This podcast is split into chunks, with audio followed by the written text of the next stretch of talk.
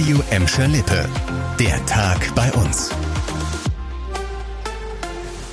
Mit Annika Böhnig, hallo zusammen. Gelsenkirchen war heute so ein bisschen der Nabel der Fußballwelt. Großer Bahnhof in der Gesamtschule Bergerfeld. Da wurde am frühen Nachmittag das offizielle Maskottchen für die Heim-EM 2024 vorgestellt.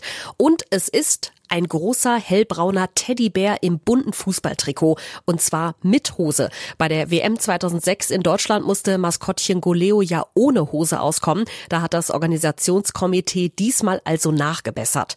Der Bär soll jetzt die Begeisterung für die EM nächsten Sommer ein bisschen ankurbeln. Das hofft zumindest Turnierdirektor Philipp Lahm. Ich glaube, alle von uns, äh, würde ich behaupten, hatten mal einen Teddybär zu Hause.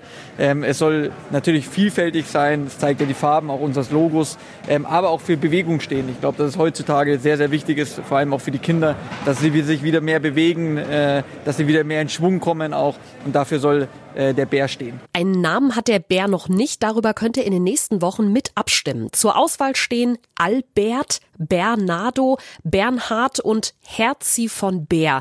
Äh, wenn euch einer dieser Namen spontan angesprochen hat, dann geht auf radioimschalippe.de. Da erfahrt ihr, wie ihr eure Stimme abgeben könnt. Seinen ersten großen Auftritt hat das EM-Maskottchen übrigens heute Abend in der Gelsenkirchener Felddienstarena beim Länderspiel gegen Kolumbien. Und vielleicht sorgt der Bär da ja schon mal für ein bisschen mehr Schwung als bei den letzten Partien. Nach der großen Bombenentschärfung in Gelsenkirchen gestern Abend war heute schon wieder Blindgängeralarm bei uns, und zwar in Bottrop. Da sind im Gewerbegebiet Knippenburg zwei Bomben aus dem Zweiten Weltkrieg entdeckt worden, die unschädlich gemacht werden mussten. Ein Blindgänger musste entschärft werden, der andere sogar kontrolliert gesprengt. Ziemlich kurzfristig hat die Stadt Bottrop dann mehrere Straßen dicht gemacht und am späten Mittag musste auch der Zugverkehr teilweise unterbrochen werden. So rund anderthalb Stunden lang konnten die S9 und der RE14 zwischen dem Bottrop Bottropper Hauptbahnhof und Gladbeck West nicht fahren. Anwohner waren zur Abwechslung mal nur ganz wenige betroffen. Acht Leute mussten sicherheitshalber raus aus ihren Häusern. So um kurz nach drei konnte der Kampfmittelräumdienst dann Entwarnung geben. Entschärfung und Sprengung haben gut geklappt. Auf Facebook war was von einem dicken Rums zu lesen, den einige Bottropper gehört hatten, aber das war wohl genauso geplant. Denn alles ist glatt gelaufen, hat die Stadt gesagt. Ein Zwischenfall am Bottroper Stadtgarten von gestern Abend hat heute noch für Schlagzeilen gesorgt. Da ist ein junger E-Scooter-Fahrer von einem Auto angefahren und schwer verletzt worden. Und das Ganze könnte mit Absicht passiert sein.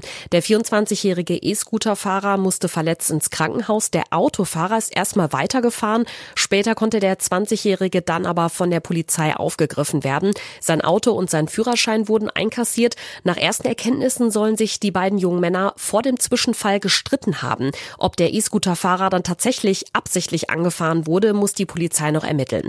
Am späten Abend gab es dann noch einen Auflauf vor dem Bottropper Krankenhaus, in dem der 24-Jährige liegt. Da haben sich bis zu 80 Menschen auf dem Parkplatz getroffen. Laut Polizei ist aber alles ruhig geblieben.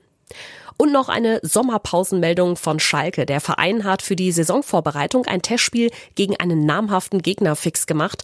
Am 11. Juli geht's für die Schalker gegen den dänischen Meister und Pokalsieger FC Kopenhagen.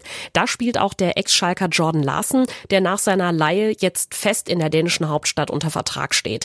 Das Testspiel ist in Kufstein, während die Schalker im Trainingslager in Österreich sind. Das startet am 8. Juli und acht Tage lang bereitet sich die Mannschaft in Mittersill intensiv auf die neue Saison in der zweiten Liga vor. Trainingsauftakt auf Schalke ist schon kommenden Montag im Gelsenkirchener Parkstadion.